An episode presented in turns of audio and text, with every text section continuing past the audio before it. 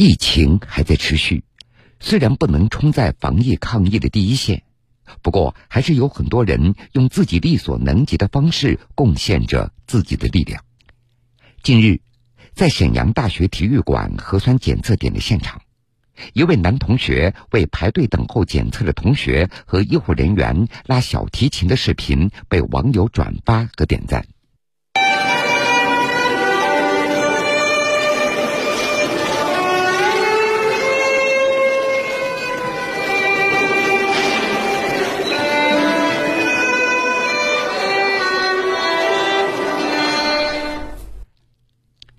视频中，伴随着“我爱你中国”“我和我的祖国”等悠扬旋律，排队等候检测的同学们的情绪也轻松了许多。有现场的同学表示，这温暖的琴声有一种直抵人心的力量。在核酸检测现场拉小提琴的是沈阳大学的学生黄心如。黄心如从小就喜欢音乐，五岁开始学习拉小提琴。十岁考取了小提琴业余十级证书，那么他怎么会想到在核酸检测现场为同学们拉小提琴呢？我排队的时候，我就感觉到，嗯，因为要等很长时间嘛，所以挺无聊的，而且大家都比较紧张。我就想，如果我能通过拉小提琴的方式，让舒缓一下大家的这个紧张情绪，嗯，让大家也变得不那么无聊，我感觉应该是特别好的一件事。黄清如是沈阳大学师范学院二零二零级化学系的学生，他所在的学校位于沈阳市大东区。是沈阳本轮疫情爆发以后最早出现本土确诊病例的地方。按照相关要求，全校师生都要定期进行核酸检测。为了排解排队等候时的烦闷的情绪，黄心如他就萌生了在现场为大家演奏小提琴的想法。我问老师：“我说老师，我想在我们核酸检检测现场给大家拉小提琴，因为考虑到我这个行为不知道会不会影响到核酸检测的秩序嘛，所以说就向老师汇报了一下。啊，老师表示可以，而且很支持。”三月十九号，黄心如在沈阳大学南校区的体育馆里。独自站在排队的人群之外，开始了他的演奏。当时大家的第一反应都是挺不错的，在现场一共拉了七八首曲子吧，有一步之遥，有起风了，还有我和我的祖国，我爱你中国这样比较积极向上、有正能量的歌曲。感觉自己的音乐就是给了大家一种向上的力量。一种信念和一种信心吧，就是困境中，大家也要保持乐观，保持对美好的向往。相信大家团结一心，我们一定可以战胜疫情。黄心如说：“这次疫情，他们中的很多同学都利用课余时间参加了学校的志愿服务工作，大家以不同的方式助力抗击疫情。”嗯，在学校抗击疫情的这段时间里面。有一些同学，他们给隔离的同学腾出来了寝室了嘛，所以说他们在寝室里留下了一些比较温暖的字条，我感觉这件事还是挺让我感动的。听得出来，黄清如很暖心，也很细心。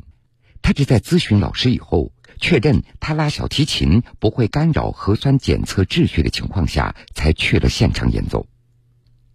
悠扬的琴声感动了现场的很多同学，而在学校里，同学们同心抗疫的许多事情也感动了他。黄心如说的让他非常感动的事情，就发生在他的身边。那是在三月十六号下午，沈阳大学接到上级部门的通知，按照市委市政府对沈阳大学疫情防控的总体要求。沈阳大学要对从金浦新区鲅鱼圈返校的五百五十四名学生需要进行有效隔离。经过学校的积极争取，其中六十六名同学已经转运到校外隔离，还需要校内隔离四百八十八人。这四百八十八人如何在校内妥善安置呢？经过校方的多方考虑，最后决定将沈阳大学原有的十一号、十三号学生宿舍改造成隔离寝室，总共三百四十七间。同时，连夜在音乐楼搭建出隔离寝室，给其他需要隔离的同学居住。这就意味着，原本住在这两栋楼的学生们需要紧急撤离自己的寝室。本以为同学们会有一些小情绪，没有想到大家毫无怨言，不但迅速行动腾出了寝室，还不忘在临走之前留下一张张温暖的小纸条。可爱的小姐姐，你好啊！欢迎来到六幺九寝室。紧急搬离，我们也没来得及好好收拾。希望你住得愉快，不要害怕。类似这样的暖心留言比比皆是。贴在饮水机上的纸条上写着：“这里有热水，如果想喝，插上电源就可以了。”而书桌上则摆放着面包和水果等这样的食品。整个寝室都充满了对新房客的关爱。沈阳大学学生郑文雷在接到学校下发的搬离寝室通知时，啊，其实我们内心还是有些紧张和担心的。那么同时呢，我们也想到，来住我们寝室这个女孩，她也是一个人，也会有担心和紧张。那么将心比心，我们就写了一些温暖的小纸条，希望给她一些温暖。那么代表着我们一直陪着她。让她不再孤单。嗯，这场战役终将过去，我们一起加油吧。经过核酸检测，达到十四天隔离标准的学生们全部阴性，陆续返回到原来的宿舍里。消杀以后，紧急搬离的同学们也都回到了自己的寝室。一封封来自隔离学生们的回信，让他们非常的感动。买了一包夹心软糖送给你。希望你可以喜欢这个小礼物，愿我们一起度过这个难关。感谢你们，让我在独自一人的寝室里也觉得温暖。在这一段抗击疫情的日子里，同学之间的隔空投喂和书信往来，让所有人的心里都暖暖的。疫情当前，直击一线。目前流行的奥密克戎毒株具有传染性。这里是南京长江二桥收费站，为了对来自于重点区域的驾驶人员共克时间。原本这一星期呢，全家是准备婚礼的，现在就是全家一起抗疫。如果有疫情，保证居民的平价买到蔬菜，一切都为了大家。江苏新闻广播抗击疫情特别节目《同心战役，守护家园》，传递权威信息，聚焦民生民情。为抗疫的每份力量加油鼓劲。受疫情的影响，近段时间上海市民习惯的买菜方式也发生了很多的变化。近日，一份上海买菜战术手册在各个群聊当中热传起来。这份手册涵盖了三十多个买菜平台和上百个团购企业和部分团购套餐的详细的情况。为上海市民提供了特殊时期的买菜攻略。那么，这份手册的作者是谁？这份手册的背后还有哪些暖心的故事呢？上海买菜战术手册的作者蒋海涛来自上海一家企业咨询管理公司，然而他所整合的这份手册却与公司的本职业务毫无关系。按照蒋海涛的说法。制作这份指南的初衷是为了方便身边的家人、同事和朋友，没想到买菜战术手册意外走红。我所在的这个小区是从十四号只进不出的，这个是大概就开始居家一个多礼拜以后吧，大家逐渐在这个买菜的问题上遇到了一点困难，因为。这个战术手册说实在的，也是都是摘自这个网上一些信息，大家有一些小的一些攻略，我就把它给整理了，汇总了一下，大概就是这样的一个初衷。然后因为自己买菜也天天在家待着，哪也出不去嘛。嗯，这个也并不是说那个我一个人的功劳，都是网上的一些个一些信息，我只是就是整理了一下。嗯，江海涛说，买菜攻略的信息都是自己和员工将网上一些资料搜集整理过来的。原本也只是发在几个群聊里，但是随着越来越多的人把表格转发给了亲人和朋友，这份名为《买菜战术手册》的文件开始逐渐出现在上海市民大大小小的群聊当中。这这真没想过，因为这个也是大家都自己就是整理了一下，然后根据自己的一些操作心得，然后就当时就发在了几个的人事的这样的一个群里。本身我们是做的人力资源的这样的一个咨询的一个行业嘛，啊，然后就是很多人事的这种朋友啊群啊比较多，然后就发了一些，发过去之后呢，有一些企业可能就这个 HR 就发给员工们，然后有可能就这样传开的。江海涛介绍。这份表格整理了个人和团购买菜的渠道，涵盖了三十三个线上买菜方式和五十五个农业合作社的团购的信息。这些渠道都来源于员工的体验和媒体的公开信息。另外，表格还备注了不同区域的下单时间、配送范围、产品类型和运费详情等等。它每个 A P P 上都会有各自的一些信息，然后另外一个呢，就是群里也经常会有，比如说那个像美团买菜的那个第五条小攻略嘛，比如说你是单独的美团买菜，你是没法下单的，你如果要是下单的话，它就会显示网络拥挤或者当前用户比较多，但是呢，从那个美团外卖里面，你再找到美团买菜，然后你再去这个再下一个和美团买菜不是一样的订单，比如说你下一个外卖订单，或者下一个便利店的这种外卖订单，然后你两个订单合并一起支付，然后它就能顺利的支付了。然后支付完之后呢，你这订单就生成了，然后你就可以在家等着，然后美团买菜就给你送菜了。根据这份指南所提供的联系电话。记者也咨询了多家农业合作社，工作人员介绍，通过团购等方式，市民可以预订蔬菜套餐。不过这几天订货量猛增，大多数的套餐都需要提前两到四天来预订。啊，我们现在要提前三天预订，草莓、水果、黄瓜，还有那个樱桃、番茄，那个现在不做点对点，一个地址起码二十份。要五号以后才有的菜。套餐一百块，哎八样菜，十三斤以上啊！如果你没有菜的话，你就订；没有有菜的话，你就不要订了。订不排的呢，排不过来哈。蒋海涛的家住在上海浦西，四月一号，浦西地区开始封控管理，开展大规模核酸筛查。蒋海涛说，他所在的社区已经收到街道统一发放的蔬菜套餐。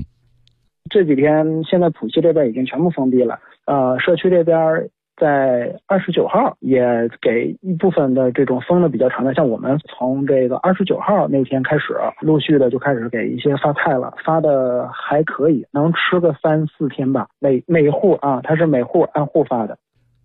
最主要的战术就是团结互助。江海涛提醒，随着疫情防控措施的调整，表格里的一些攻略信息可能已经发生变化了。不过，能为上海居民提供多一种解决买菜难题的可能，已经让这份表格的价值充分体现了。对，都有提醒，都有提醒。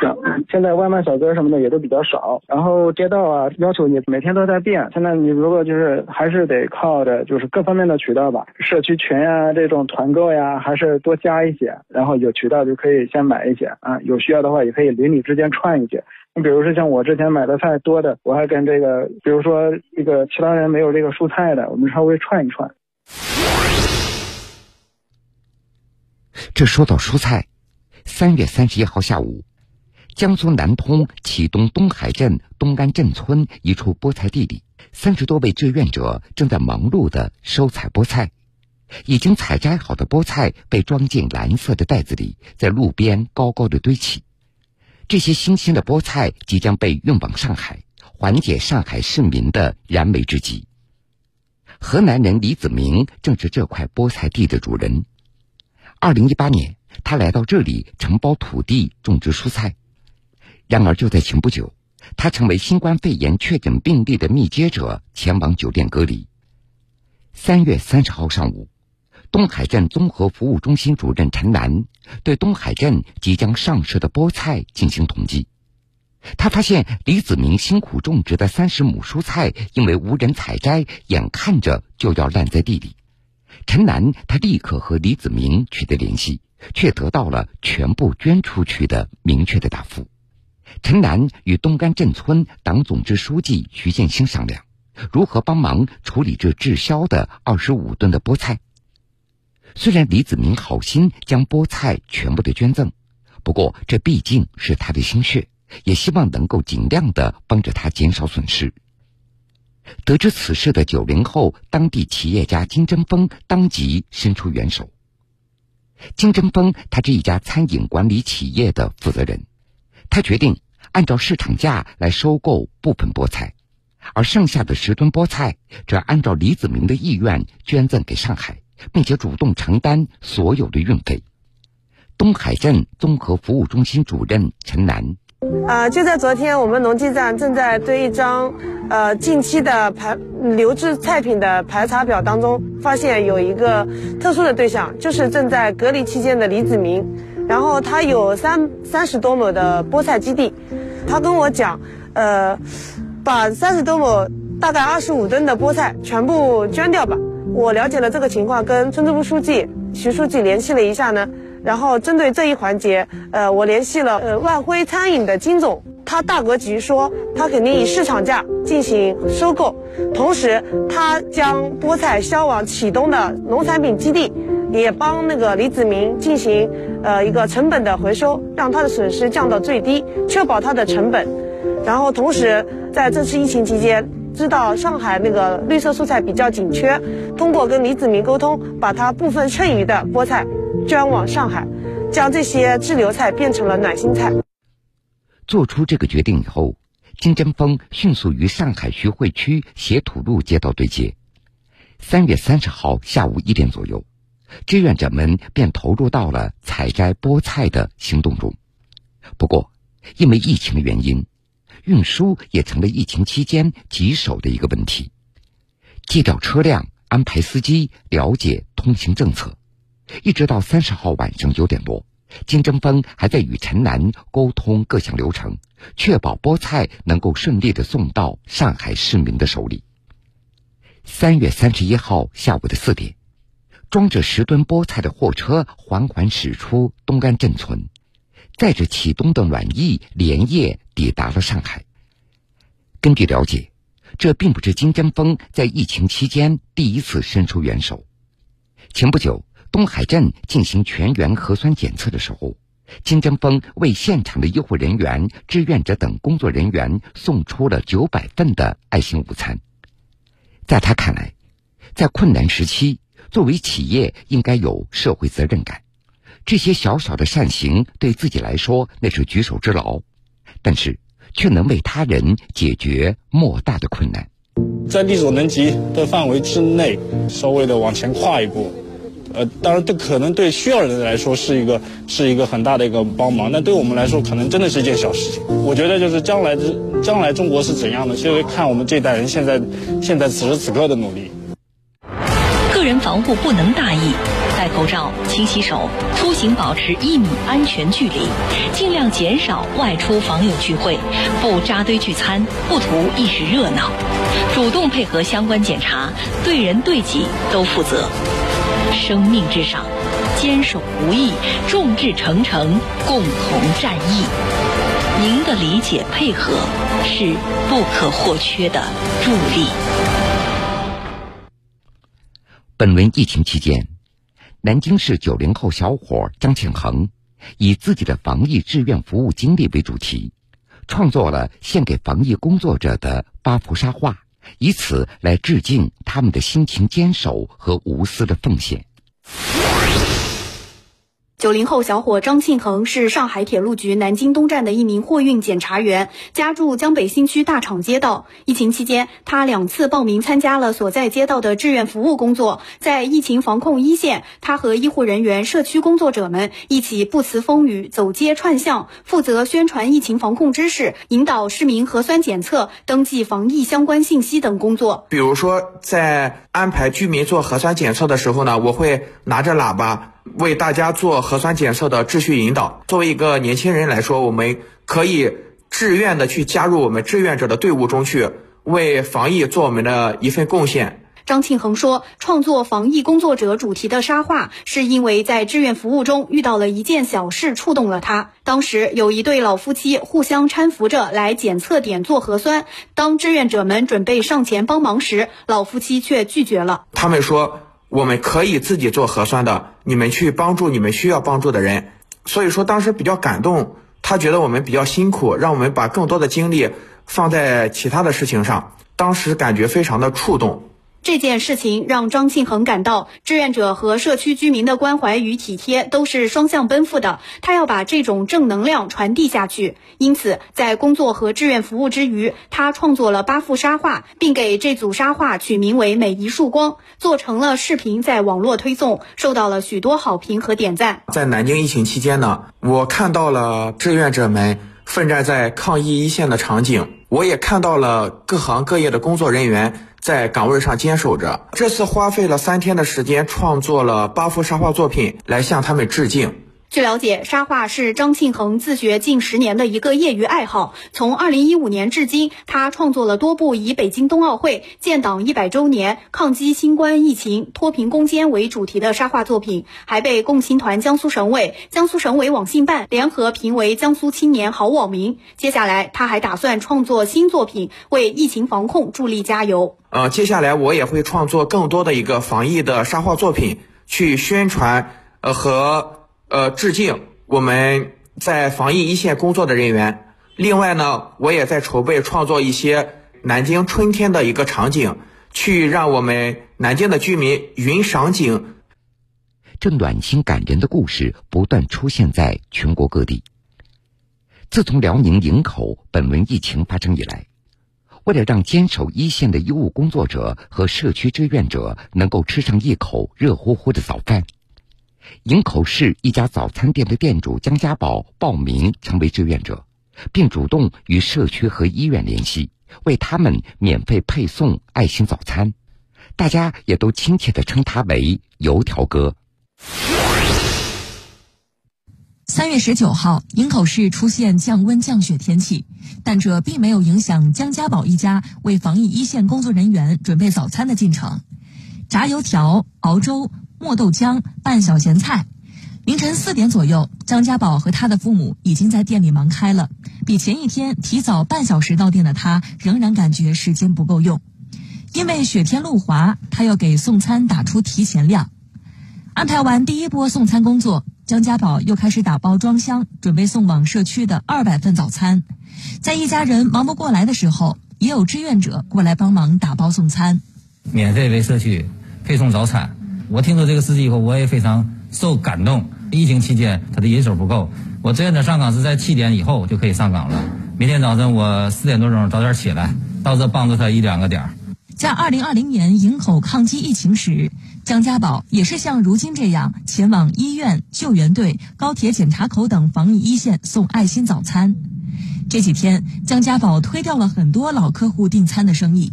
他说：“钱可以慢慢赚。”但送往疫情防控一线的爱心早餐不能等。我就这点能耐，就会做做早餐，也不会干别的。昨天呢，就有有两个企业那那个联系我了，也想加入到你这个献爱心的行列来。啊，对。然后呢，昨天呢，还有一个送调料的，送米面油的，这特感动。他们有他们的助力，让我能在这个是这个过程当中继续走，争取坚持到疫情结束。每个人这微小的付出，终将汇聚成巨大的能量。消散疫情的阴霾，让我们一起静待花开，共赴春光无限。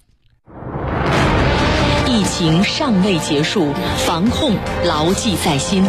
症状可疑，尽快就医，千万不要不以为意，千万不要心存侥幸，继续保持必要警惕，继续保持战役队形，继续做好自我防护，直至疫散安澜。